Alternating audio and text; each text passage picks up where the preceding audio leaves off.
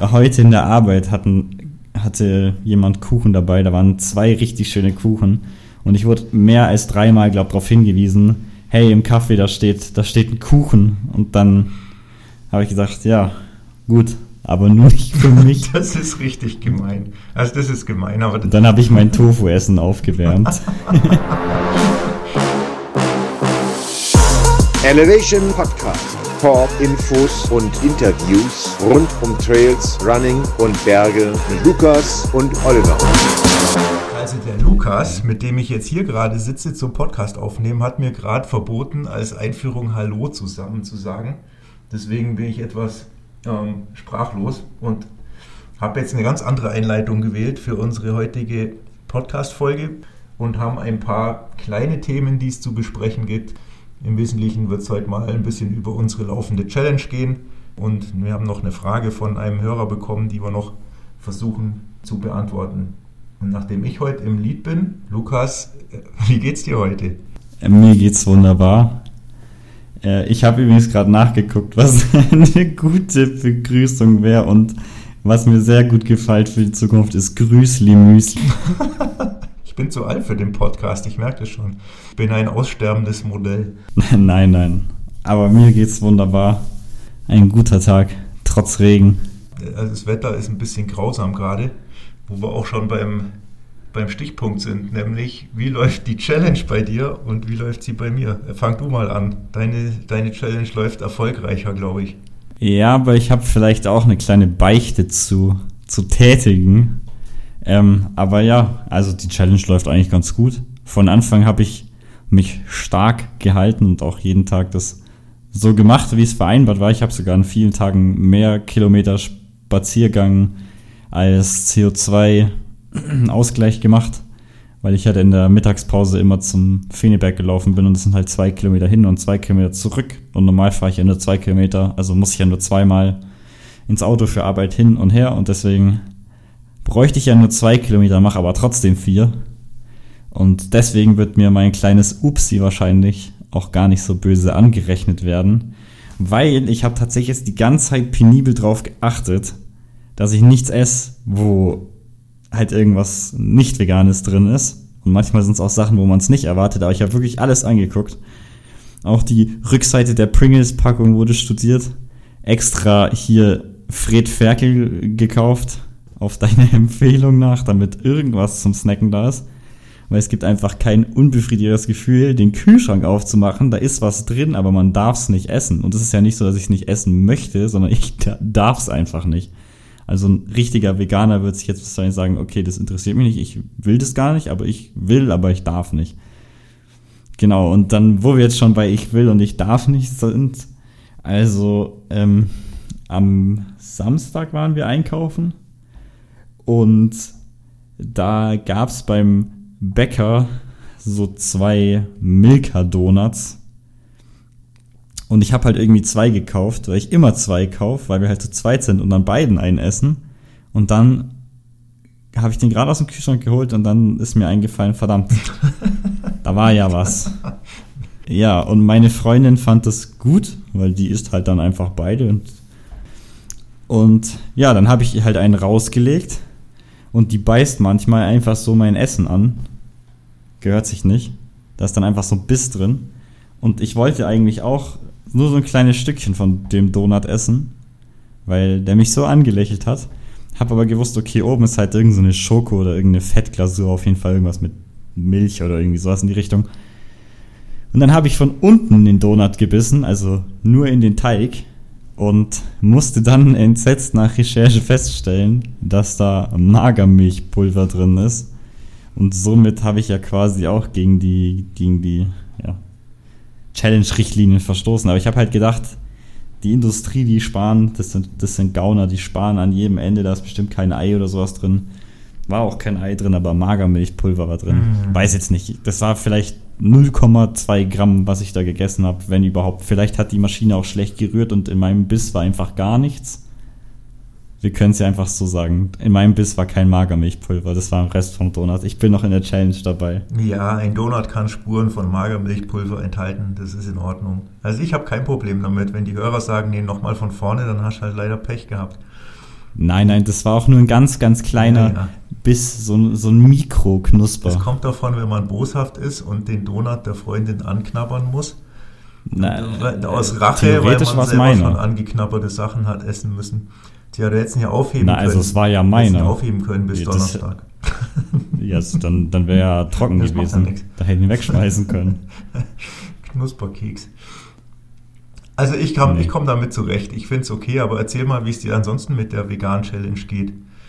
Ja, also ich bin da sehr entspannt, weil, weiß nicht, ich mag zwar gern gutes Essen, ich habe ja auch irgendwie Koch gelernt und irgendwie hat man dann die Erwartungshaltung, dass die Leute, die so wissen, wie es oder wissen sollten, wie es geht, dass die halt auch irgendwie gerne sich was Gutes zum Essen machen, aber mich stört es auch nicht, wenn es mal nicht so krass ist und wenn ich halt, also ich könnte wirklich jetzt die ganze Vegan-Challenge einfach sagen, ich esse einfach jeden Tag Bratkartoffeln, das wäre für mich okay. Also ich bin da halt relativ schmerzfrei, auch in der Früh. Kannst jetzt sagen, okay, dann kaufst du halt Margarine oder halt irgendwas. Ich lasse halt einfach das Ganze weg und tu halt irgendwas drauf, was nicht, also wo nichts drin ist vom Tier, sondern da habe ich halt Hummus gekauft. Und dann gibt's halt in der, in der frühen Hummusbrot. Und dann gibt's halt abends nochmal ein Hummusbrot. Und wenn du halt Pech hast und in der Arbeit nichts dabei hast, was du vorgekocht hast, ja, dann musst du halt eine trockene Seele reinschieben. Also irgendwie, irgendwie überbrückt man's. Die schlimmsten Dinger sind halt die, wo du den Kühlschrank aufmachst, da ist was drin, da hast du richtig Bock drauf, wie dieser Donut zum Beispiel. Und du darfst es nicht essen und in unserem Kühlschrank ist viel so Scheiß drin, also Duplo und eine Milka-Schokolade, die ich mir noch gekauft habe davor. Und ja, deswegen, also ich finde es nicht so schlimm. Ich komme gut klar, ich könnte wirklich jeden Tag Bratkartoffeln essen und Nudeln sind ja auch größtenteils vegan, wenn man die aus Hartweizen kriegst ohne Ei nimmt. Dann kann man ja eigentlich auch relativ viel machen. Nudeln mit Tomatensauce kann man ja auch sehr viel variieren, wenn man das will. Aber ja, bis jetzt gab es, wie gesagt, äh, vegane Nuggets mit Süßkartoffelpommes, eine Menge Bratkartoffeln, Nudeln und Ofengemüse. Genau, und heute gab es Guacamole, auch selber gemacht, damit ich nicht jeden Tag Hummus essen muss. Heute in der Arbeit hatten, hatte jemand Kuchen dabei, da waren zwei richtig schöne Kuchen und ich wurde mehr als dreimal, glaube darauf hingewiesen, hey, im Kaffee, da steht, da steht ein Kuchen und dann habe ich gesagt, ja, gut, aber nur nicht für mich. Das ist richtig gemein. Also das ist gemein, aber dann habe ich mein Tofu-Essen aufgewärmt. das ist wirklich bitter. Ja, mei, kann man nichts machen. Nee, also weil wir gerade bei der Vegan-Challenge sind, ich habe die ja schon abgeschlossen seit einer guten Woche. Habe es ja letzte Mal schon berichtet, dass es mir nicht wirklich schwer gefallen ist, weil die zehn Tage haben bei mir halt auch vom Zeitraum gut gepasst. Es war auch gut, dass die Challenge dann am, ich muss überlegen, am Mittwoch bei mir rum war letzte Woche, weil ich am Donnerstag wieder geschäftlich unterwegs war, diesmal in Italien. Und ja, ist ja klar, in Italien, wenn man dann geschäftlich unterwegs ist und essen geht. Und da war ich richtig froh, dass da die Challenge rum ist, weil ich habe mir mittags dann gleich mal eine Pizza geholt. Und die war Weltklasse, nicht nur weil sie nicht vegan war, sondern weil sie einfach aus Italien, ich weiß nicht, die können Pizza einfach besser als wir.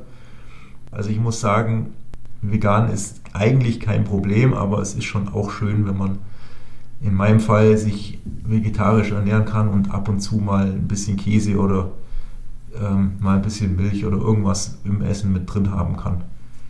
Ansonsten war die Challenge relativ einfach. Ja, aber Prote du hattest halt auch Glück, dass du einen Proteinshake hast, der vegan ist. Das habe ich nicht und ich habe das jeden Tag getrunken und mich immer drauf gefreut.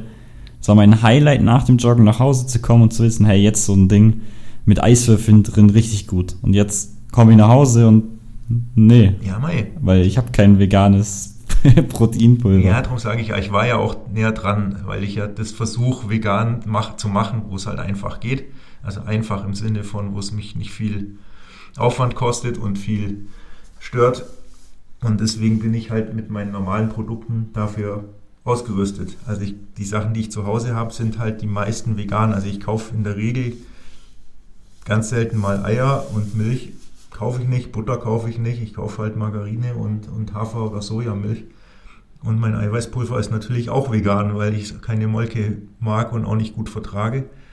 Von dem her sage ich ja, war die Challenge für mich relativ einfach, aber halt auch nur weil es in, im Alltag bei mir in dem Zeitraum gerade gut gepasst hat. Wenn's, es gibt auch Tage, wo es halt einfach irgendwie überhaupt nicht passen würde. Und dann ist es halt einfach doof. Aber immerhin, die Challenge habe ich hinbekommen. Und ich glaube auch ziemlich ohne, ohne Aussetzer. Also mir ist zumindest keiner so wirklich bewusst.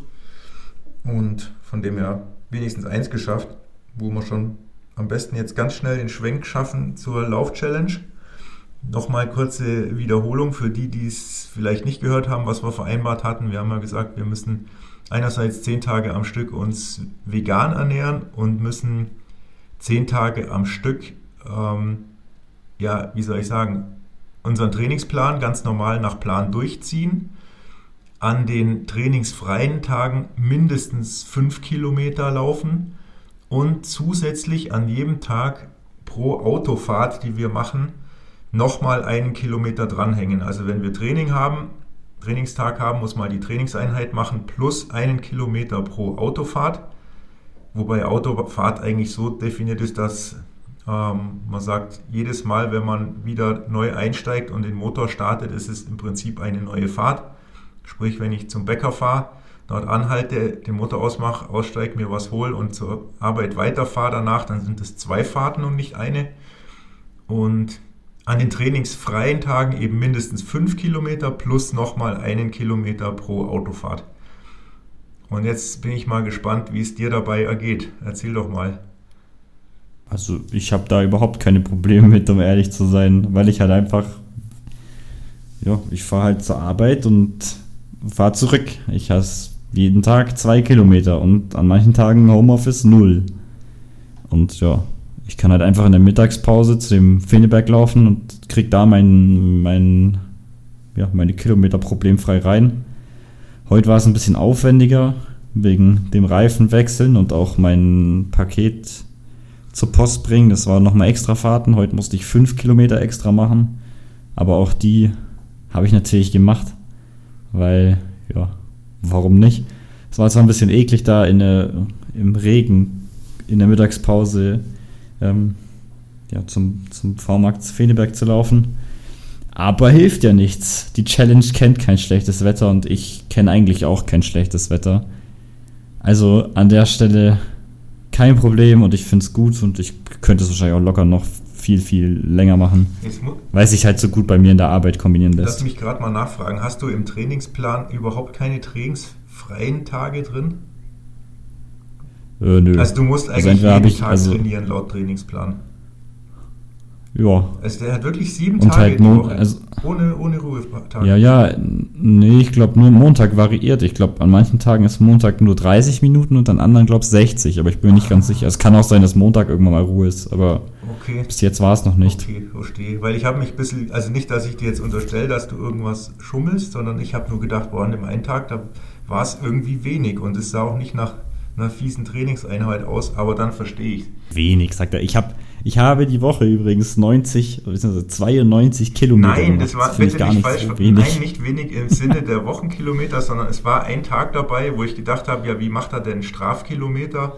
Und ist in, weiß ich nicht, in dreiviertel Stunde fertig. Irgend, ich habe es nicht mehr genau im Kopf. Irgendwie sowas. Ja, ja, das, das war der Montag. Okay. Das war auf jeden Fall der Montag. Gut, dann würde ich sagen, kommen wir jetzt zum nächsten Thema. Was hattest du noch Schönes dabei? Achso, noch, darf ich noch ein Lifehack einwerfen? Ja, darfst du. Ich möchte noch ein Lifehack einwerfen.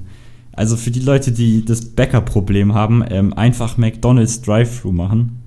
Da muss man nicht aussteigen. Und da muss man keine Strafkilometer laufen. Das ist eine super Idee. Also wenn die Challenge das nächste Mal aufkommt, nicht Bäcker, sondern Meckes. Meckes Frühstück, ganz hervorragend.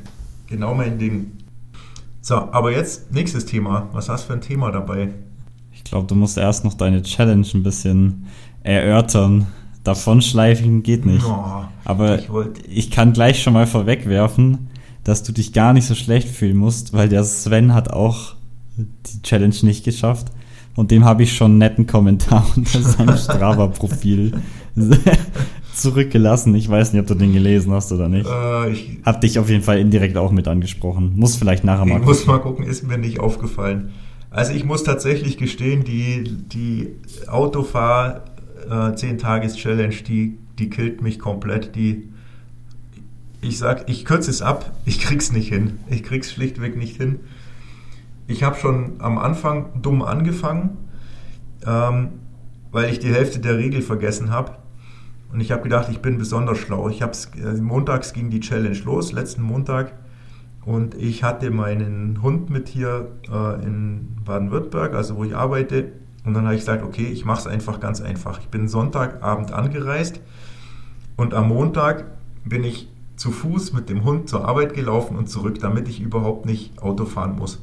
Habe ich gedacht, hervorragend, ähm, spare ich mir da schon mal die, die, ja, wie soll ich sagen, Strafkilometer und, ähm, und sammle damit im Prinzip die fünf Mindestkilometer, die ich laufen muss.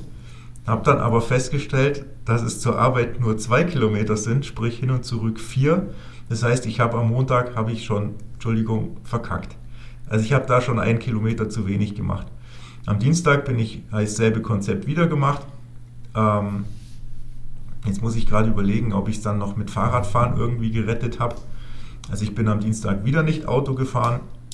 Das war wenigstens der große Vorteil der Challenge. Ich habe einige Male aufs Autofahren verzichtet, um die Strafkilometer so wenig wie möglich zu halten.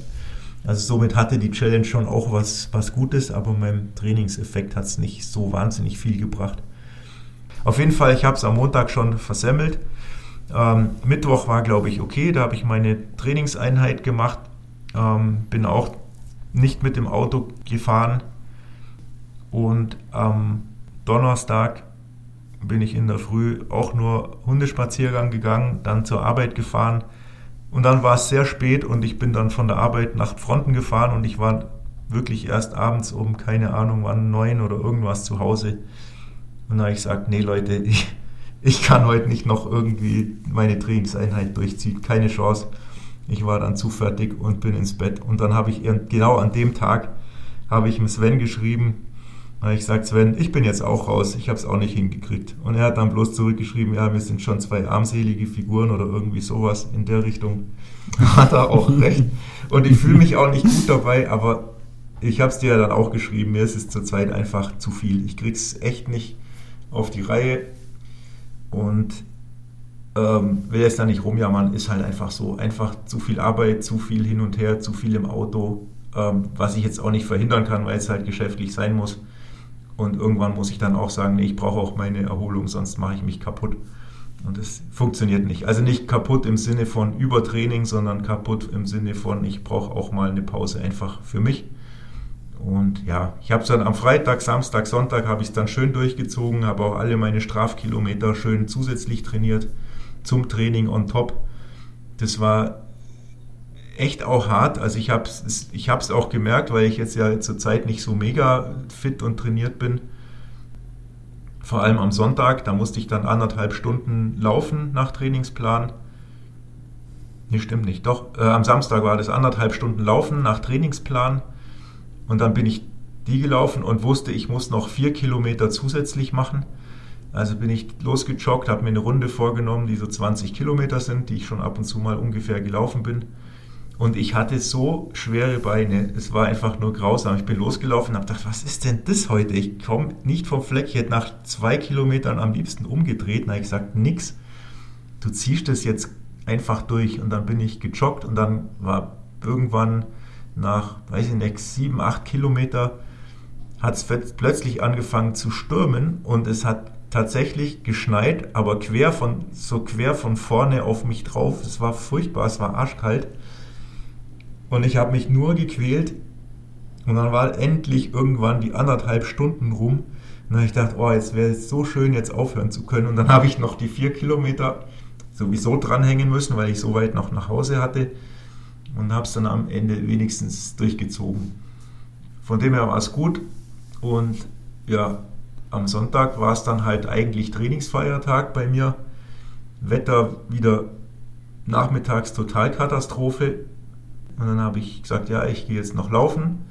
Dann habe ich mich umgezogen, dann hat Margit mich angeguckt und hat gesagt, was, du gehst draußen laufen bei dem Wetter, weil ich habe ja auch ein Laufband. Dann habe ich gesagt, ja, genau, ich muss mich heute überwinden und muss mich ein bisschen quälen und bin dann tatsächlich mit Stirnlampe wieder raus im, im Regen und habe dann da meine fünf plus drei Kilometer waren es, glaube ich, noch absolviert mit Pfützen und allem drum und dran, mit schweren Beinen.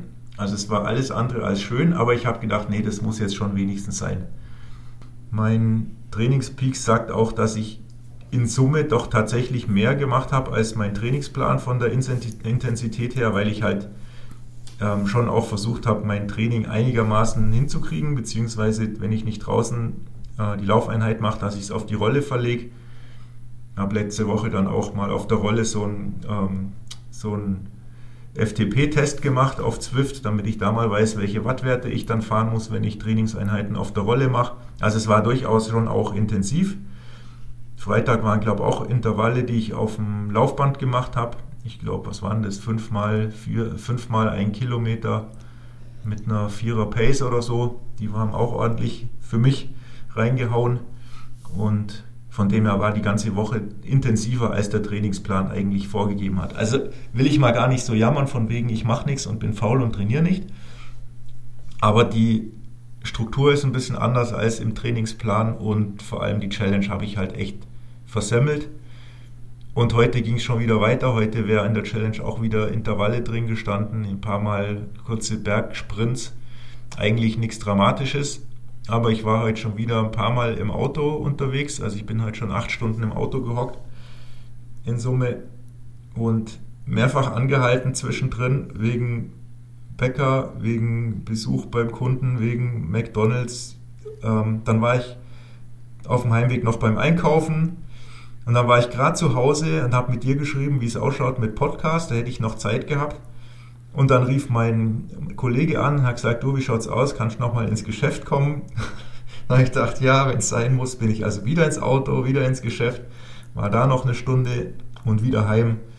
Und mittlerweile müsste ich jetzt oder hätte ich jetzt heute Abend bei absolut beschissenstem Wetter, es stürmt wie Sau, es schüttet wie Sau, es ist wenigstens nicht so richtig kalt, hätte ich jetzt noch 15 oder 16 Kilometer inklusive Bergsprints laufen müssen. Und nee, Leute, es geht nicht ich krieg's nicht hin.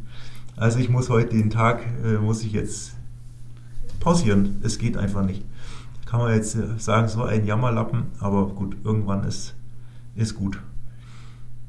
Und das ist mein, meine nicht erfolgreiche Lauf-Challenge. So sehr es mich ärgert, aber nee. Jetzt bist du dran. Jetzt kannst du mich schimpfen, mobben, was auch immer, dissen. Mach, was du willst. Nö, nein, nein. Ich, ich habe da Verständnis für. Nur ich habe kurz nachdem ihr beide ausgestiegen seid, habe ich mit meiner Freundin geredet und gesagt, schau, die steigen einfach aus. Und weißt du, was ich mache? Ich stehe um 4.50 Uhr auf und mache meine Intervalle in der Früh vor der Arbeit, dass ich das noch irgendwie alles unter den Hut bekomme, an einem Tag, wo ich zweimal laufen muss. Ich habe da, ich habe da, ja, ich habe da richtig, richtig Gas gegeben, weißt du, ich meine? Also ich habe halt auch hier Donnerstag war Geburtstagsfeier. Da wusste ich, nach der Arbeit werde ich nicht dazu kommen. Ähm, und danach, nach der Geburtstagsfeier auch nicht. Und deswegen bin ich an dem Tag halt auch um 4.45 Uhr aufgestanden, habe dann in der Früh meine ja, Intervalle oder ich weiß gar nicht, was an dem Tag dran war, Dauerlauf gemacht, eine Stunde durch Füssen. Ja, ich glaube, an dem Tag war Dauerlauf. Ähm, Donnerstag war Dauerlauf und Dienstag habe ich das gleiche mit Intervallen gemacht, auch 4.45 Uhr vor der Arbeit. Bin die ganze Zeit bei uns direkt vor der Haustür quasi im Kreis gelaufen, weil ich musste 400 Meter Intervalle machen. Ich habe eine, eine Runde gefunden, die genau 800 hatten, hat das wunderbar gepasst. Und ich muss ehrlich sagen, wenn du in der Früh so aufstehst, klar, am Anfang ist die Motivation halt so gar nicht da, weil der Wecker klingelt und man weiß, okay, wenn ich könnte eigentlich noch anderthalb Stunden schlafen oder wahrscheinlich sogar noch ein bisschen länger, wahrscheinlich eher zwei, ähm, dann ist die Motivation gleich mal ein bisschen niedriger ich habe halt jetzt noch das Problem, dass von einem Arbeitskollegen von mir das Auto hat irgendwie ein Steuerkettenproblem und den muss ich jetzt immer mitnehmen, weil die Werkstatt irgendwie zwei Wochen Vorlauf braucht und der jetzt mit dem Auto nicht fahren darf, weil sonst Motorschaden kommt. Und das heißt für mich halt auch wieder nochmal, ja, keine Ahnung, Viertelstunde, 20 Minuten früher losfahren. Und deswegen ist die Challenge für mich auch relativ hart. Aber ich muss sagen, wenn ich diese Intervalle in der Früh mache, dann schlafe ich abends so gut da, da liege ich keine fünf Minuten wach im Bett, sondern dann bin ich direkt weg. Ja. Also es gibt auch die Möglichkeit und ich werde das morgen auch wahrscheinlich wieder machen, weil ich morgen Abend einfach keinen Bock drauf habe und darum mache ich es dann in der Früh. Dann kann ich abends nach Hause kommen und weiß, ist eigentlich egal, was kommt. Ich kann mich einfach hinlegen, ich muss nichts mehr machen. Ich kann meinen Abend genießen, zumindest wenn man nicht ganz müde ist. Okidoki. Nächstes Thema. Was hast du noch Schönes? Hast du noch was dabei? Ich habe tatsächlich noch was zu erzählen. Erzähl. Zwei Sachen. Nächstes Jahr relativ früh laufe ich in Innsbruck mit, die über die 110 Kilometer was es sind.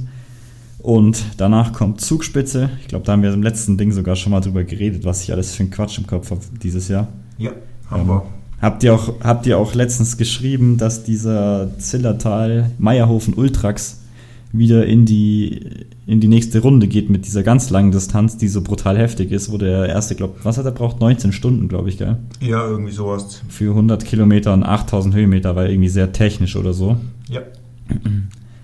Das wäre natürlich auch noch interessant, aber das hebe ich mir auf. Das passiert, wenn dann spontan. Da muss ich jetzt nämlich noch nicht anmelden. Was auf jeden Fall relativ feststeht, ist jetzt hier Innsbruck, wenn ich da nicht krank bin oder irgendwas, man weiß ja nie, ob was dazwischen kommt, ob man sich vielleicht irgendwie umknickst, das kennst du ja, oder keine Ahnung, was halt, was halt alles schief gehen kann im Training.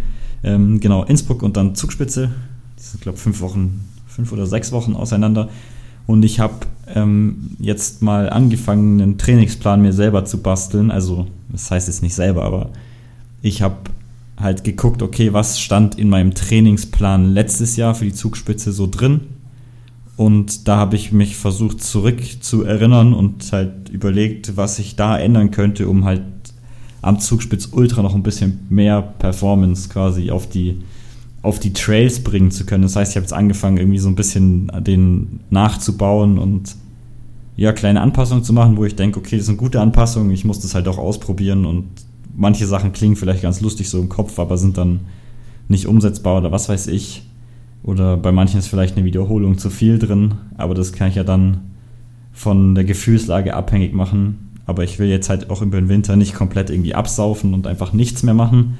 Das heißt, ich kann ja eigentlich dann, wenn es wieder losgeht, mit ein bisschen mehr Intensität reinstarten als damals, wo ich angefangen habe, weil damals habe ich ja eigentlich von fast null angefangen. Und ich plane nicht im, im Januar, Februar auf null zu stehen. Das heißt, wann, wann Das geht der Plan dann los? Tatsächlich jetzt dann nach, nach dem Silvesterlauf so ungefähr direkt. Ja, das ist, also es kommt noch ein bisschen auf, weil es steht noch eine Sache an. Die habe ich letztes Jahr schon verschoben wegen Zugspitz Ultra Trail und ich glaube, noch nie hat jemand diese Sache wegen Zugspitz Ultra Trail verschoben. Und zwar muss ich meine äh, Weisheitszähne auch rausmachen lassen. Und ich habe gesagt, okay, ich glaube, der, also der Zahnarzt hat gemeint, normalerweise macht man das bis 24 und jetzt bin ich 25, also ein Jahr hin oder her, aber ich wollte mich halt nicht in der Zugspitz Ultra Trainingsphase, die für mich sehr irgendwie wichtig war und wo ich auch so dahinter war, quasi selber sabotieren, weil dann kannst du halt zwei Wochen keinen Sport machen, weil irgendwie Antibiotika und dass das halt nicht aufgeht und keine Ahnung. Und wer weiß, ob sich dann noch vielleicht irgendwas entzündet, man will es nicht hoffen, aber dann ist vielleicht aus zwei Wochen werden halt dann vier und dann kannst du dich quasi schon abmelden. Und drum ist die Entscheidung gefallen, das jetzt irgendwie so schnell wie möglich zu machen. Also es wird wahrscheinlich halt dann mein, mein 10 Kilometer Trainingsplan ein bisschen blockieren und auseinanderwerfen, aber das ist mir irgendwie weniger wert als quasi jetzt der Zugspitz Ultra. Also lieber verliere ich da ein paar Trainingsstunden und starte halt dann wirklich ab Januar richtig in den Trainingsplan und kann ihn auch durchziehen, als dann da wieder auszufallen. Ich weiß Okay. nicht, ob du verstehst, Ja, was ja. ich meine. Aber die 10 Kilometer, die, die sind halt so nice to have, aber die nimmt mir keiner. Die kann ich in zwei Jahren immer noch laufen und die kann ich in zwei Jahren auch noch versuchen, unter 35 Minuten zu laufen. Das ist jetzt nichts, was irgendwie zeitkritisch ist. Und mein, mein Herzblut liegt halt beim Zugspitz Ultra Trail und bei den längeren Dingern und bei den Trailruns. Und drum ist das halt für mich von der Gewichtung her viel, viel wichtiger. Und da möchte ich halt auch mich gewissenhafter darauf vorbereiten. Also Zugspitz Ultra Trail Anmeldung müsste, wenn es die Hörer hier Morgen hören, 12 Uhr. wenn es die Hörer hören, gestern, Heute 12 gestern Uhr. angefangen haben. Also wenn die Folge kommt Mittwoch raus und gestern, ne, wann geht's los? Am Dienstag. Am Dienstag. Ich dachte, die Folge kommt Dienstag raus. Die Folge kommt Dienstag- Aber die kommt ja Dienstagnacht. Dienstagnacht um Mitternacht raus, also Mittwoch kann Ja. man sie hören. Das heißt, wenn ihr die Folge sofort hört, wenn sie rauskommt, seit gestern ist die Anmeldung für Zugspitz Ultra Trail 2024 offen. In der Regel hat man da auch ein bisschen Zeit. Also ich glaube, ganz so brutal schnell war es die letzten Jahre nicht voll. Irgendwie die anderen, ich, hab, ich war am, am Samstag, war ich ja kurz in Garmisch, war ich Pizza essen mit meinem schönen UTMB-Shirt oder Pulli, den ich anhatte. Und dann hat sich jemand an den Nachbartisch gesetzt, guckt mich schon so an und sagt so, du läufst zu viel. Und ich sage, hä, was will der jetzt von mir? Und dann hat er es auf meinen Pulli gezeigt. Und dann habe ich gesagt, ach ja, genau. Und dann haben wir den angesprochen und habe gesagt, ja, äh, bist du auch Läufer oder was? Und dann hat er gesagt, ja, ja, er läuft auch. Und dann habe ich gesagt, ja, kommst du aus Garmisch? Und dann hat er, ja, ja, er kommt aus Garmisch. Und dann habe ich gesagt, ja, okay, da laufen ja eh alle. Und dann hat er gesagt, ja, das stimmt, hier laufen alle. Und der hat mich da eben drauf angesprochen und hat dann gesagt, ja, er, ähm, er hat sich jetzt für den Eiger Ultra Trail hat er einen Startplatz gekriegt, aber nur für die, also nur in Anführungsstrichen für die 35 Kilometer. Und alles andere war halt auch innerhalb kürzester Zeit ausgebucht. Also ich glaube, die haben innerhalb von einer Viertelstunde oder so, nachdem sie geöffnet hat, habe ich irgendwo gehört, waren alle Startplätze mehr oder weniger weg. Und ich glaube, Zugspitze ist da ein bisschen dankbarer. Das heißt, wenn ihr das sofort hört, unseren Podcast, wenn er rauskommt, könnt ihr euch bestimmt noch für die Zugspitze mit anmelden und den Lukas herausfordern. Dann müsst ihr aber auch die 100 Kilometer laufen. Oder ihr lauft einfach was Kürzeres und trefft ihn so irgendwo auf der Strecke oder danach. Aber es darf sich keiner vor mir anmelden. Ja, Ich halte die, ich halte die genaue Uhrzeit unter Verschluss, weil, Fun Fact, ich hatte ja letztes Jahr, glaube ich, die Nummer, was war es? 22, glaube ich. Ich hatte die 22, eine coole Schnapszahl auch noch.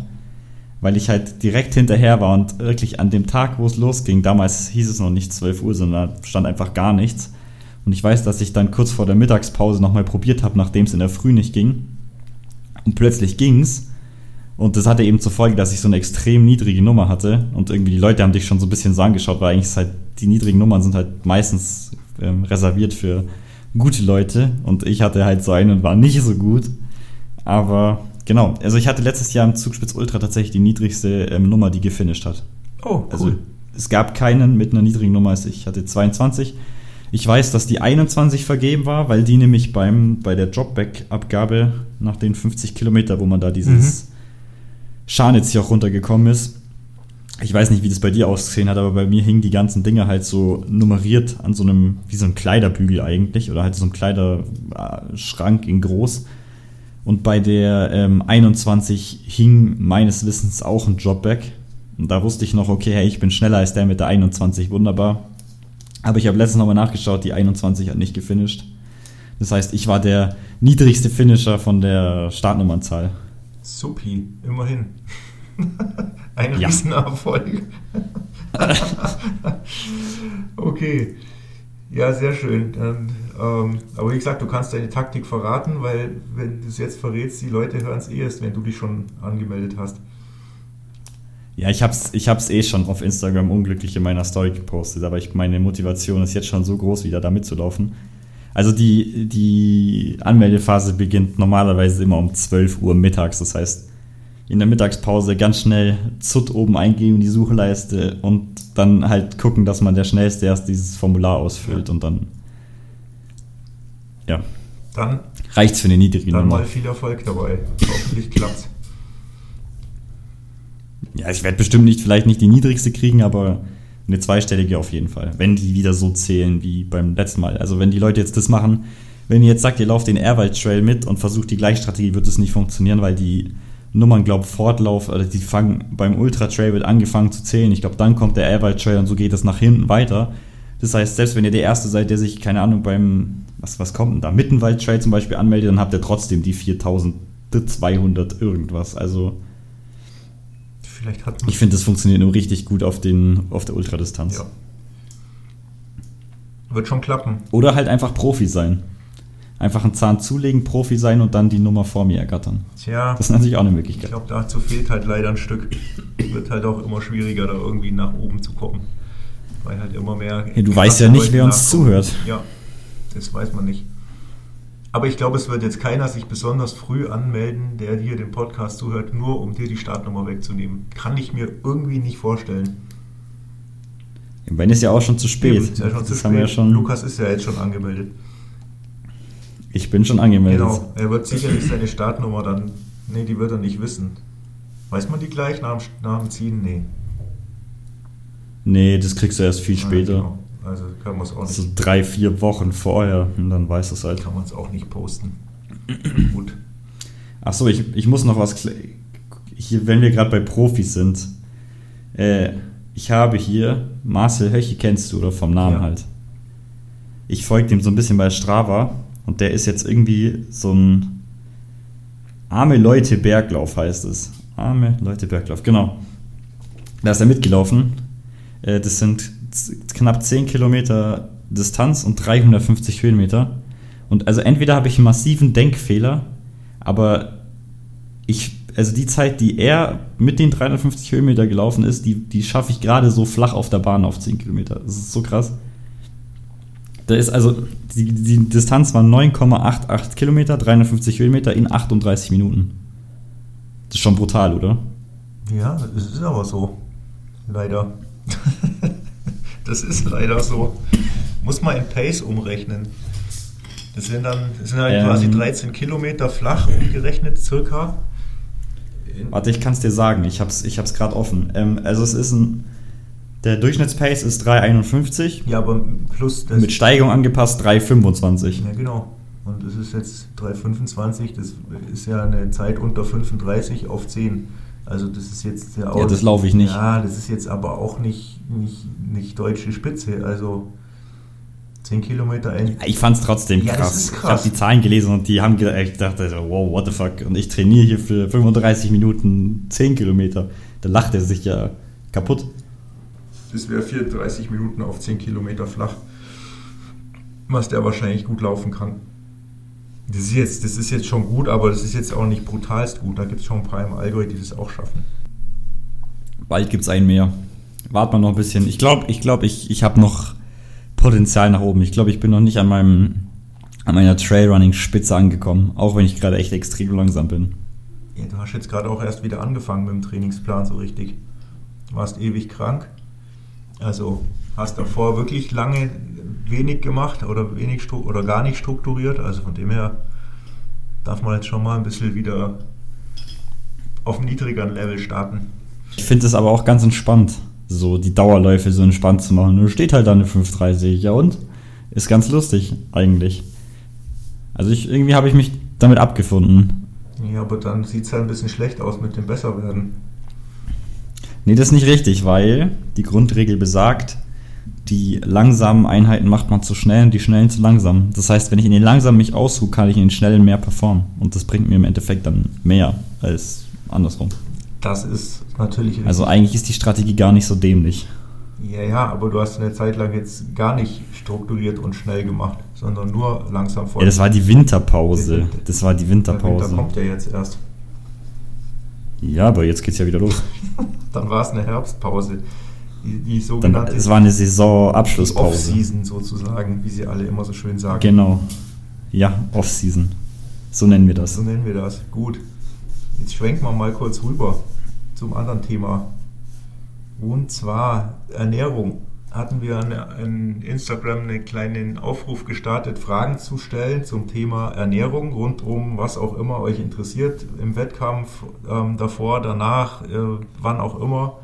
Sämtliche Fragen, die euch so einfallen weil wir ja Expertenfolge oder Folgen machen wollen. Die sind zwar erst jetzt Ende des Monats oder ein bisschen später geplant, die Aufnahmen, aber zwei Punkte gibt es dazu. Und zwar hat der Fabian zwei Fragen gestellt, die direkt uns ansprechen und nicht einen Experten. Ähm, wie wir das machen, ich würde mal sagen, ich stelle dir mal die erste Frage, die der Fabian gestellt hat zum Thema Ernährung. Und zwar fragt er uns in dem Fall, was esst ihr während dem Wettkampf? Ja, also ich bin da relativ einfach gestrickt, glaube ich. Also ich habe halt ähm, ja so ein Kohlenhydratpulver. In meinem Fall ist es von ähm, Hammer Nutrition, das heißt Perpetuum. Es gibt auch ähm, das auch von Hammer Nutrition, das heißt Hammer Heat. Das ist auch ganz geil. Nur das ist halt eher für so kürzere, sehr intensive Einheiten gemacht. Also es sind beides quasi Getränke, die dir Kohlenhydrate und somit Energie liefern. Aber das Heat hat für mich den, den Nachteil, dass es, also ab fünf Stunden kriege oder beziehungsweise ab fünf bis sechs Stunden kriege ich da Magenprobleme oder halt muss mich ins Gebüsch verziehen, um es mal nett zu sagen, weil da halt irgendein Süßstoff drin ist, der ab einer gewissen Menge halt irgendwie in meinem Körper Probleme macht. Und wenn es der Süßstoff nicht ist, dann kann es halt auch sein, dass es das ähm, viel Magnesium ist, was da drin ist, weil da ist halt eine relativ hohe Dosis Magnesium drin. Ich glaube, die Maximaldosis liegt bei 300 Milligramm pro Tag und ich habe halt gemerkt, okay, nach fünf Stunden, beziehungsweise nach sechs, dann bin ich so bei 360 bis 400, je nachdem, wie viel man von diesem Pulver nimmt. Da kriege ich Probleme. Deswegen dieses Perpetuum ist im Grunde das gleiche, nur halt extra darauf ausgelegt, dass du länger damit laufen kannst. Hat aber den Nachteil, dass es halt wesentlich teurer ist. Also ich glaube, bei dem Heat, es kostet 80 Euro für 80 Portionen. Ähm, es geht bei mir nicht ganz auf, weil ich halt oft zwei Portionen ähm, trinke, weil da muss man halt selber ein bisschen rumexperimentieren, wie viel Kohlenhydrate kann dein Körper verarbeiten und ab wann kriegst du Probleme. Und bei mir sind es meistens die, also ich kann so eine dreifache Portion von dem nehmen, also drei Löffel quasi. Funktioniert wunderbar. Das gleiche kann man bei dem anderen allerdings auch testen. Und ja, das habe ich dann halt immer abgepackt in so kleinen Beutelchen. Düstern so wie, wie habe ich damals gesagt, wie Pablo Escobar ähm, über die Trays mit lauter so weißen Tüten.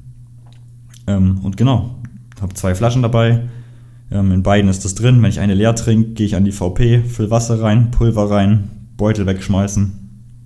In den Müll, nicht in die Natur. Und dann ist es wieder aufgefüllt. Und ja, das ist meine Strategie. Und was ich auch noch gemacht habe, jetzt bei den langen Dingen, Zugspitz, Kitzbühel, habe ich gesagt, okay, ähm, für den Fall, dass ich mal wirklich irgendwie müde werde oder in so ein Low komme, dann habe ich meistens noch, ähm, oh, jetzt fällt es mir nicht mehr ein, Ah doch, Morten. Dieses Morten-Gel mit Koffein dabei, das hilft mir dann so, sozusagen durch die schweren Zeiten. Aber das ist eigentlich kein fester Bestandteil, weil es einfach finanziell. Bei Rennen ist das cool, aber fürs Training, das kannst du nicht bezahlen. Das ist meine Strategie. Ja, okay. Also hauptsächlich flüssig und ab und zu mal ein Gel, wenn es sein muss. Keine feste Nahrung, kein Obst, kein Kartoffel, sonst irgendwas, Käsebrot, nichts. Nee, vielleicht mal Red Bull, wenn es das gibt. Ja gut, das gibt es ja nicht so oft.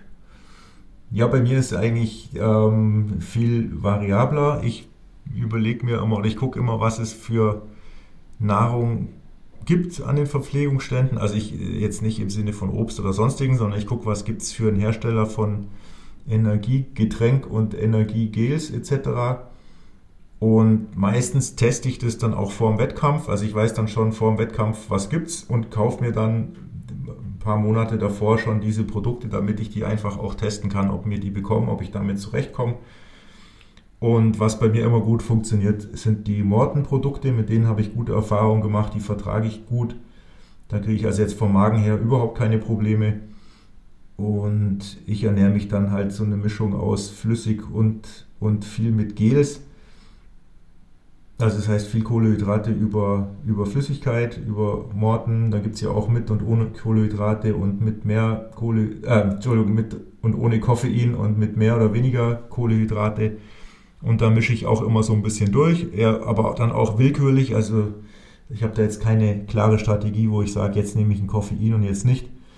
Und dann habe ich halt immer eine ganze Batterie Morten Gels mit dabei, die in meinem Rucksack einfach immer dabei sind, die ich dann während dem Lauf zu mir nehme. Dann nehme ich aber auch einfach das raus, was ich gerade in die Hand kriege. Da gucke ich dann auch nicht, ob Koffein drin ist oder nicht. Also das ist vielleicht ein bisschen unstrukturiert, aber in Summe passt dann. Futter dann auch meistens, weil ich mir die Menge ganz gut überlegt habe, im Lauf des Rennens so ziemlich alle weg. Also am Ende sind dann meistens wirklich, ist dann die Tasche so gut wie leer. Und dann gibt es halt zusätzlich an den Verpflegungen natürlich das, was es da an ISO-Getränk gibt. Also ich trinke dann immer das ISO-Getränk dort, nicht nur reines Wasser. Und ab und zu fülle ich mir auch mal selber einen Morten noch rein, wenn ich noch ein Pulver mitgenommen habe. Und ansonsten nehme ich viel auch an den Verpflegungen das, was mich einfach gerade anmacht. Also das, ich habe ein paar Mal versucht, mich darauf zu verlassen an der Verpflegung, dass es dann diesen Riegel dort gibt, dass ich den auch mitnehmen kann für unterwegs, für die nächste äh, Etappe bis zur nächsten Verpflegungsstelle und war schon, wurde schon ein paar Mal enttäuscht, dass es dann keine Riegel zum Mitnehmen gab, weil die halt schon ausgepackt, offen da lagen oder nur halbiert. Dann kann man sie halt schlecht mitnehmen. Und dann nehme ich halt das, was es gerade gibt, schiebe mir das rein. Das kann mal eine Banane sein, das kann Apfel sein. Das ist manchmal hinten raus auch eine Gurke mit, mit Salz, damit ich halt Salz habe. Und ähm, da mische ich dann schon ein bisschen durch und gebe meinem Magen auch immer mal irgendwie ein bisschen was Festes. Weil es hinten raus wird es dann eh immer schwerer, noch Gels zu futtern oder irgendwas reinzukriegen. Was ich von vielen schon gehört habe, ist, dass sie einfach nur Kartoffeln essen und sich auch mitnehmen. Das gibt es auch. Habe ich selber noch nie probiert. Das muss ich aber irgendwann mal machen. Ja, und dann, aber das ist ja platztechnisch katastrophal, oder? Ja. Ich habe das auch schon gehört und habe mir gedacht, wo soll ich den ganzen Sack Kartoffeln in meinen Rucksack rein? Ja, ich habe das nicht geguckt, wie viel, wie viel Nährwert so eine Kartoffel hat, aber so schlecht scheint es nicht zu sein und es ist halt sehr gut verdaulich und es hat halt nicht diesen ekligen, süßen Geschmack wie diese ganzen blöden Gels, die mir irgendwann auf den Keks gehen. Und was ich aber halt wirklich auch gern mag, sind dann gerade zum Ende raus, und da bilde ich mir auch immer ein, dass es wirklich was bringt, sind diese Gels mit Koffein. Da gibt es ja nicht nur Morten, sondern andere auch. Also das mag ich dann schon auch. Und da habe ich immer so das Gefühl, das, das pusht einen dann auch nochmal so ein bisschen. Und zusätzlich während dem Lauf nehme ich auch regelmäßig, meistens noch, je nachdem, was es zum Trinken auf der Verpflegung oder was es für ISO-Getränke gibt, nehme ich meistens noch diese Salt Stick, also diese Salz, und Elektrolyt-Tabletten, wo ich dann an jeder Verpflegung oder jeder zweiten mir noch so eine Tablette gebe, einfach damit ich keine Krämpfe kriege. Das funktioniert eigentlich auch ganz gut, weil früher hatte ich immer bei langen Wettkämpfen, also schon beim Mountainbike fahren und auch bei anderen, bei langen Läufen, ich hatte immer Krämpfe hinten raus und habe immer gedacht, das gibt's doch nicht. Ich kann trainieren, wie ich will, ich kriege immer Krämpfe, bis ich dann irgendwann eben diese, auf dieses Salzthema gekommen bin. Also früher hat man immer gesagt, ja, Magnesium, Magnesium, Magnesium. Da ist aber halt auch die Gefahr, dass es so ist, wie, wie du sagst, dass es auf den Magen schlägt. Und ich habe dann irgendwann das Thema Salz für mich so entdeckt oder rausgefunden, obwohl mir immer zu Magnesium jeder geraten hat und habe diese Salztabletten genommen und seitdem habe ich mit Krämpfen so gut wie Ruhe. Also da habe ich eigentlich gar keine Probleme mehr. Ja, also ich variiere da ein bisschen mehr, mehr durch beim Wettkampf. Frage Nummer zwei, da spricht er jetzt uns mit du an, aber ich, wir können es trotzdem beide beantworten. Was für Supplemente nimmst du in der Vorbereitungszeit? Ja, also das trifft mich jetzt relativ an einem schlechten Zeitpunkt, wenn ich so sagen kann, weil ich bin, du warst jetzt schon ein paar Mal wieder bei mir und hast gesehen, dass ich dafür eine Palette an, an Dosen auf meinem Schrank stehen habe. Also gerade probiere ich halt so ein bisschen rum. Ähm, was, was mir taugt von irgendwie L-Arginin heißt das, eine Aminosäure, die irgendwie für die Durchblutung gut sein soll, über Magnesium, ähm, B-Vitamine generell, D3K2, also diese Sonnen Sonnenvitamine, Vitamin C und Zink und natürlich Omega-3. Und ja, ich habe einfach mal geguckt, was passiert, wenn ich das nehme. Ähm, wie, wie, wie verhält sich mein Körper, ändert sich irgendwas. Ironischerweise bin ich kurz danach das erste Mal wieder so richtig krank geworden, wo ich halt einfach irgendwie zwei Wochen keinen Sport gemacht habe und noch eine Woche komplett in der Arbeit gefehlt habe. Ich glaube, das letzte Mal, als das passiert ist, das ist drei oder vier Jahre her, also Ewigkeiten. Ob das jetzt damit in Verbindung hängt, wahrscheinlich nicht, weil einfach ein blöder Zufall. Aber sonst, auf was ich, also was ich wirklich immer nehme und auch wirklich schon seit immer das ich jetzt auch, also ich habe es ein bisschen auseinandergebaut, ist ähm, ZMA heißt es. Das ist ja so eine Mischform. Das ist Zink, Magnesium und Vitamin B6. Das ist halt relativ gut so für die Regeneration. Das hatte ich damals von, wie heißt denn das? Äh, ja, keine Ahnung. Auf jeden Fall, ich habe es bei Amazon gekauft. Ähm, German Elite Nutrition oder irgendwie sowas in die Richtung. Und das ist eben ganz cool. Da nimmt man halt zwei zwei so Kapseln vorm Schlafen gehen. Und das hat halt den Effekt, dass der Körper sich leichter tut zu regenerieren, weil er halt die ganzen Stoffe hat, die er braucht mit dem Magnesium, B6 und Zink. Und ja, ich hatte das Gefühl, dass danach mein Muskelkater wesentlich ähm, ja, weniger wird, als wenn ich es nicht nehme. Also es gab wirklich Tage, wo ich das zum Beispiel am Vortag vergessen hat und dann am nächsten Tag gemerkt habe, oh, okay, ich habe harte Beine beim Laufen, ist, ist jetzt nur meine persönliche Feststellung, kein wissenschaftlicher Fakt. Genau, das, aber das habe ich jetzt aufgesplittet. Also ich nehme es jetzt nicht mehr als Präparat, als eine Kapsel, sondern ich habe halt jetzt ähm, B6, Zink und Magnesium einzeln und nehme das halt ähm, zusammen. Und ansonsten, ja, Protein. Also Proteinshake trinke ich normalerweise einen am Abend. Ich mag da dieses Isoclear, weil das, dieses normale, dieser normale Shake, der schmeckt mir nicht. Ich mag dieses Milchige nicht. Ich habe das auch damals, als ich es hatte, immer mit Wasser getrunken, weil ich glaube, so viel Milch ist auch gar nicht so gesund. Du sollst jetzt nicht jeden, jeden Tag, glaube ich, einen Liter Milch rein, reinzünden. Ich glaube, das tut dir nicht gut. Und deswegen bin ich halt jetzt auf dieses ja, Clear Way oder Isoclear, je nachdem, welcher, welcher Hersteller. Nennen das ja alle ein bisschen anders. Aber im, im Grunde ist es halt einfach, schmeckt wie ein Softdrink und ist trotzdem Proteinshake. Und ansonsten halt noch für ganz harte Einheiten kann man noch hier Aminosäuren quasi nehmen. Das gibt es auch als Getränk. Also BCAAs oder EAAs, je nachdem, was man glaubt, das besser ist. Ich glaube, da gehen die Meinungen ein bisschen auseinander. Erzählt jeder was anderes. Genau. Also ZMA entweder als Präparat oder als einzeln zusammengebaut. Dann Proteinshake und für harte Einheiten, aber wirklich nur für harte Einheiten, diese Aminosäuren, weil die sind auch relativ teuer. Genau. Das war's. Ist ja auch ein Haufen Zeug. Also bei mir ist ich. Ja, man, man fühlt sich auch ein bisschen komisch, wenn man so viel Tabletten fressen muss. Ja, ist die Frage, ob man es halt auch wirklich muss, aber ich glaube, das kann man jetzt gerade mit diesem Muskelkater-Effekt, das kann man ja gut erproben, ob einem das hilft oder nicht. Bei mir ist es ähm, eigentlich so, dass ich dadurch, dass ich Vegetarier, halb vegan bin ähm, und da letztens mal so einen Bluttest gemacht habe oder ein Blutbild, ist bei mir ganz eindeutig die ähm, B-Vitamine, die bei mir wichtig sind, die fehlen. Die muss ich auf jeden Fall supplementieren. Das ist, das ist ganz wichtig, das mache ich auch, aber das mache ich jetzt nicht nur in der Vorbereitungszeit im Training.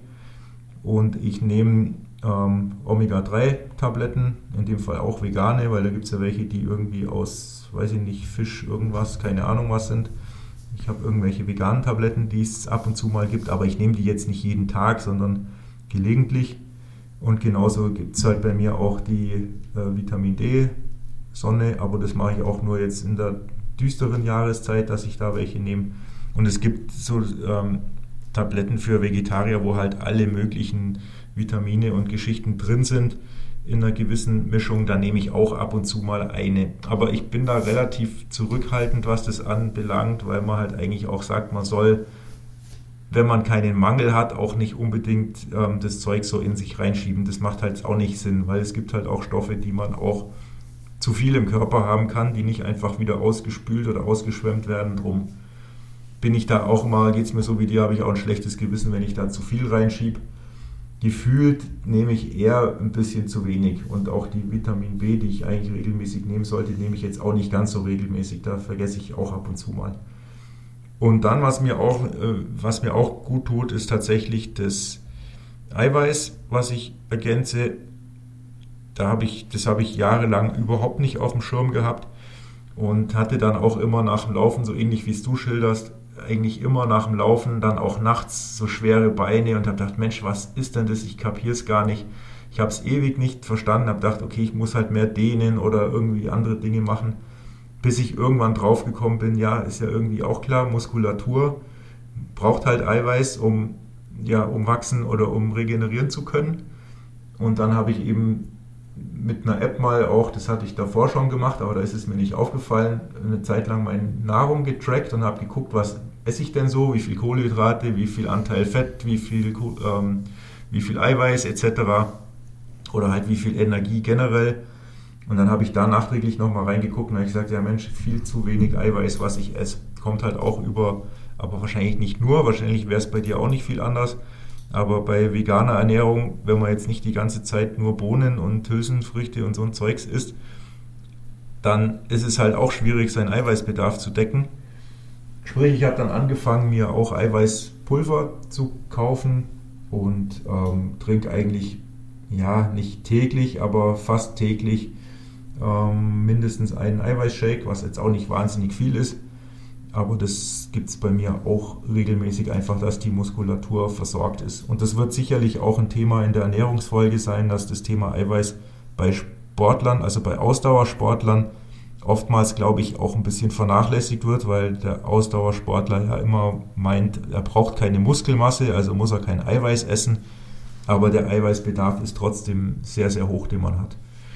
Also das ist das, was ich so mache und halt natürlich die, die üblichen Geschichten, halt Vitamin C, wenn so, ja, die feuchte Jahreszeit da draußen losgeht und es kühler wird. Dann gibt es halt solche Sachen noch, Vitamin C und Zink, aber das ist jetzt nichts, was speziell in die, in die Vorbereitungszeit reingehört. Ich, kann ich noch eine Frage für die, die, die Ernährungsfolge ergänzen, jetzt hier mündlich? Ich hoffe, ich vergesse nicht. Aber ich ja, weiß nicht, ob die. Ich, ich, ich kann es ja nochmal schreiben, aber ich weiß halt nicht, ob die, die Frage-Ding bei Instagram ist wahrscheinlich schon weg. Mach einfach.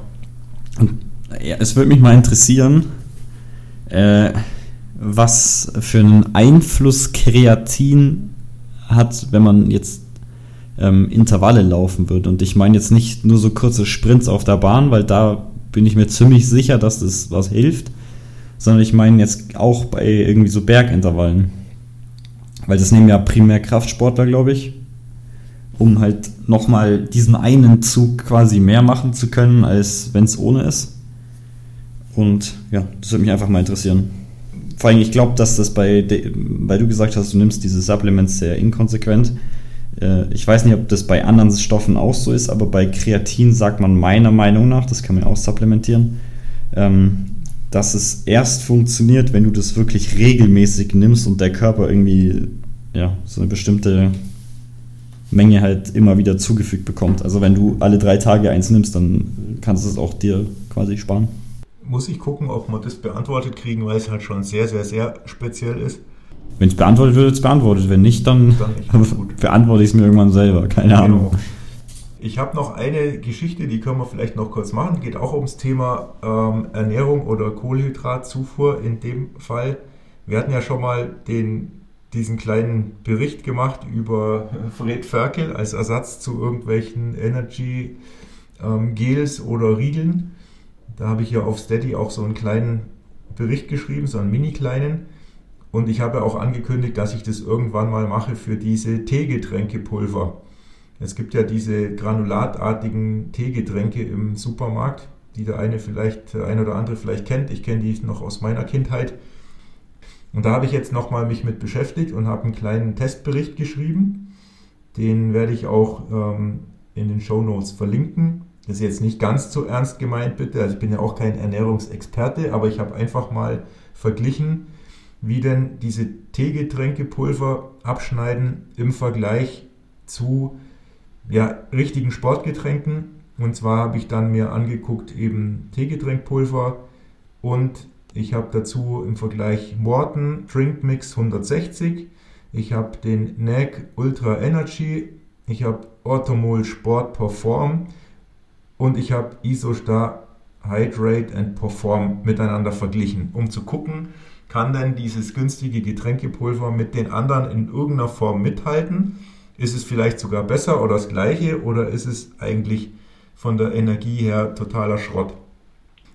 Wie bin ich überhaupt auf die gekommen? Also Morten, ganz klar, Morten kennen jetzt viele, die läuferisch unterwegs sind. Ich auch das ist eins meiner Lieblingsprodukte, was ich selber nehme. Das NAG ist einfach das Produkt, was bei den ganzen UTMB-Rennen jetzt vor allem im letzten Jahr überall gab, weil NEC da mit ein Hauptsponsor ist. Also der rüstet die ganzen Rennen mit diesen Produkten aus.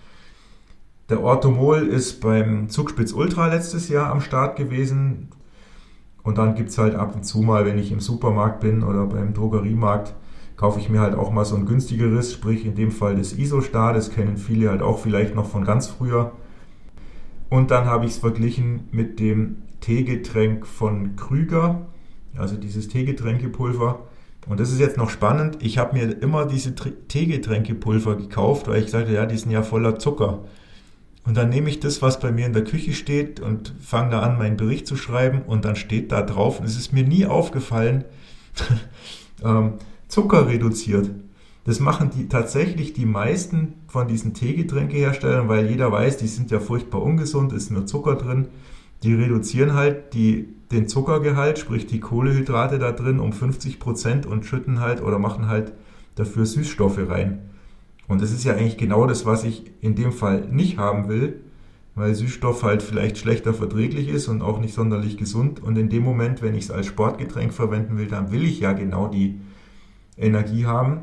Und darum habe ich dann eben nach einem Produkt gesucht, wo eben keine ähm, Süßstoffe drin sind. Und das ist eben zum Beispiel von Krüger ähm, dieses Teegetränk, was es da gibt.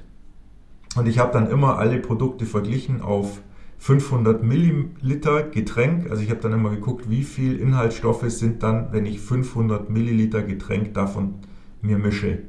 Und es war ganz interessant, ähm, vor allem auch wenn man es preislich anschaut. Also der Morton Drink Mix 160, der hat jetzt auch gar nicht so viel Kohlenhydrate, wie man meint.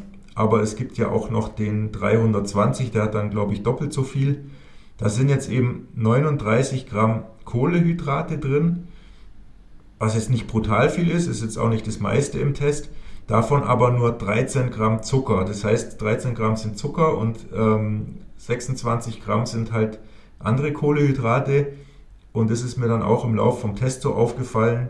Die Zuckerkohlehydrate, also die, die kurzkettigen sind es, glaube ich, in dem Fall Kohlehydrate, die sind halt die geben halt einen ganz, ganz schnellen Energieschub, sind aber auch ganz, ganz schnell wieder verbraucht. Und gerade im, im Ausdauersportbereich braucht man halt die Energie über einen längeren Zeitraum.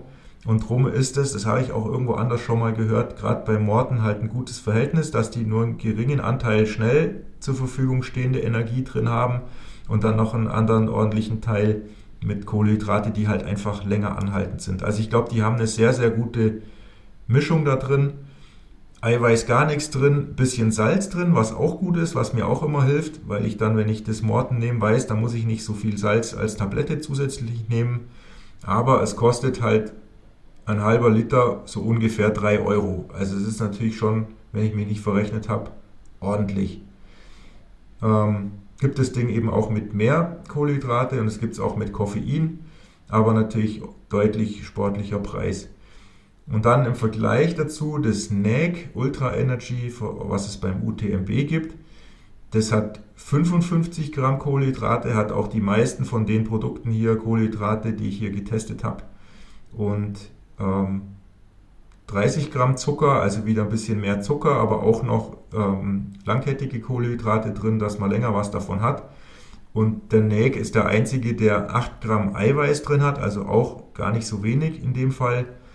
Und der macht auch damit so ein bisschen Werbung, dass er halt sagt, ja, im Ultrabereich, da ist es halt auch gut, wenn man Eiweiß zuführt, weil halt dann auch die Muskulatur schon ja, während dem Lauf quasi eine Chance hat, nicht zu stark ramponiert zu werden.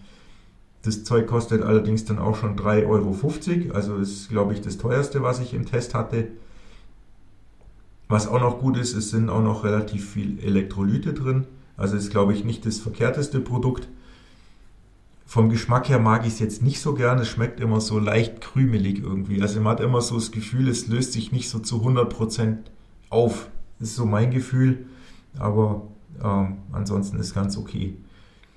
Und das Orthomol, das war ich auch überrascht. Das hat, wenn ich es richtig gelesen habe, tatsächlich relativ wenig Kohlehydrate in der gleichen Menge, nur, nur 9 Gramm oder so. Also vergleichsweise sehr wenig. Dafür ist ähm, Salz drin und es ist Koffein drin und es sind ähm, B-Vitamine drin und noch ein paar andere Dinge. Also ich hatte so das Gefühl, das ist mehr so ein Thema, was einem hilft, was Elektrolyte etc. anbelangt. Ist auch nicht ganz so teuer wie die anderen. Und ich muss sagen, ich bin mit dem beim Zugspitz Ultra richtig gut klargekommen. Ich habe ja dann immer das genommen und habe auch ab und zu mal mir ein ähm, ein Morten gemischt und das war für mich eine, eine super gute Kombi. Also ich hatte da von der Ernährung her, hat das richtig gut funktioniert. Und Isostar 1,40 Euro pro 500 Milliliter, 35 Gramm Kohlenhydrate, naja, ist jetzt so mittelmäßig, relativ viel Salz drin, was für mich jetzt wieder gut wäre, auch ein bisschen Koffein drin, Vitamin C, Magnesium, Calcium drin. Also ich glaube, das ist auch gar nicht so schlecht, das kann man mal probieren, aber es hat halt ähm, ja, viel schnelle Energie, 28 Gramm Zucker quasi und in Summe nicht so viel Kohlenhydratdichte wie die, wie die anderen. Und jetzt das eigentlich spannende Krüger Teegetränk, in dem Fall Zitrone. Unschlagbarer Preis, also ähm, 500 Milliliter kosten da ungefähr 23 Cent, also im Vergleich zu den anderen unfassbar günstig. Es ist ein bisschen Salz drin, was ich gut finde, Koffein gar nicht in dem Produkt. Minimal Eiweiß, also auch nicht nennenswert. Und immerhin 47,5 Gramm Kohlehydrate. Also der zweitmeiste oder zweithöchste Wert, den ich hier in dem Vergleich drin hatte. Allerdings ist es fast komplett Zucker. Also sprich, das ist eigentlich wie wenn man Cola trinkt. Man kriegt halt eine ganz schnelle Energie, aber die ist halt auch ganz schnell wieder weg. Und sprich, das wäre jetzt so ein Ding, wo ich sage, ähm, für einen Ultralauf oder so hilft einem das definitiv nicht lange. Das kann einem mal einen Energieschub geben, aber es ist jetzt, glaube ich, nicht das, wo man sagt, ich trinke, ich nehme jetzt das in meiner Flasche mit und kann dann damit ähm, von einer VP zur anderen laufen mit 15 Kilometer und 500 Höhenmeter. Ich glaube, dass das nicht das richtige Produkt dafür wäre. Aber jetzt, wenn ich sage, ich trainiere auf der Rolle oder auf dem Laufband zu Hause eine Stunde oder anderthalb, dann kann man das super nehmen. Oder auch wenn man sagt, ich mache Intervalle auf der Bahn und nehme mir da halt eine Flasche mit, dann ist das, glaube ich, gar nicht mal so schlecht und vergleichsweise halt wirklich unschlagbar günstig. Es schmeckt gut, muss man natürlich auch sagen, also das kann man richtig gut trinken. Und rein vom Geschmack her wäre das mit dem Isostar, würde ich sagen, jetzt persönlich mein Favorit, weil die halt einfach so süß, süffig irgendwie schmecken. Das Isostar ist eher noch ein, noch ein bisschen besser, weil es nicht ganz so, so süß schmeckt. Aber ich würde sagen, als Fazit, im langen Wettkampf würde ich es nicht trinken, auf keinen Fall. Aber für kurze Trainingseinheiten ist tatsächlich so ein Getränke-Teepulver für mich absolut eine Alternative. Mit meinen ganz naiven Kenntnissen, die ich so da reingesteckt habe in diesen Vergleichstest. Wer das nachlesen mag, ich werde den Link in den Show Notes noch verlinken. Ich habe es jetzt auch gerade schon, das ist aber bis ihr den Podcast hört, ist es schon in den Story Highlights drin. Da habe ich es nämlich gerade jetzt schon auf Instagram geteilt, den Link. Also schaut da einfach mal rein. Ich glaube, da kann man tatsächlich ein paar Euro sparen, weil ich muss jetzt nicht im Training 3 Euro pro 500 Milliliter raushauen. Das ist es, glaube ich, nicht wert. Ja gut, dann sind wir jetzt auch schon relativ am Ende, schon sehr lang in dieser Podcast-Folge. Ähm, vergesst nicht, unseren Podcast zu bewerten. Das hilft uns sehr. Wir haben jetzt, glaube ich, die 1000, ich sag 1000, die 100 Follower erreicht. Ähm, und auch gern natürlich, wie immer, ähm, Fragen sind gern gesehen. Auch Themenwünsche oder ja, generell ein bisschen einbringen. Wer Lust hat, kann das gern machen. Wir gehen auf alles ein, soweit es in unserer Möglichkeit ist, in unserem Wissensfachbereich, wie auch immer. Genau, und dann habe ich mir gedacht, nachdem wir jetzt so schon viel von Morten, beziehungsweise du so viel von Morten geredet hast, beende ich ähm, meinen Teil mit einem kleinen Fun Fact, und zwar, weil ich es letztens gelesen habe, ähm, woher der Name Morten kommt. Ähm, der Name Morten kommt ähm, von einem Triathleten, der meines Wissens Martin van Riel heißt. Und der ist irgendwie ein guter Firmenfreund, äh, ein guter Freund vom Firmengründer. Ähm, und das Problem war, dass eben Martin als Name für die Firma nicht genommen werden konnte, weil der schon benutzt wurde. Und deswegen wurde aus Martin Morten, was ich glaube auf Dänisch oder was auch immer, ähm, halt relativ das gleiche bedeutet. Genau. An der Stelle ein bisschen sinnloses Wissen am Schluss und dann bis zum nächsten Mal. Ja, ich schließe mich an. Jetzt habt ihr eine Folge sinnloses Wissen angehört. Bis zum Schluss. Vielen Dank dafür. Und auch von mir alles Gute und bis zum nächsten Mal. Ciao, ciao.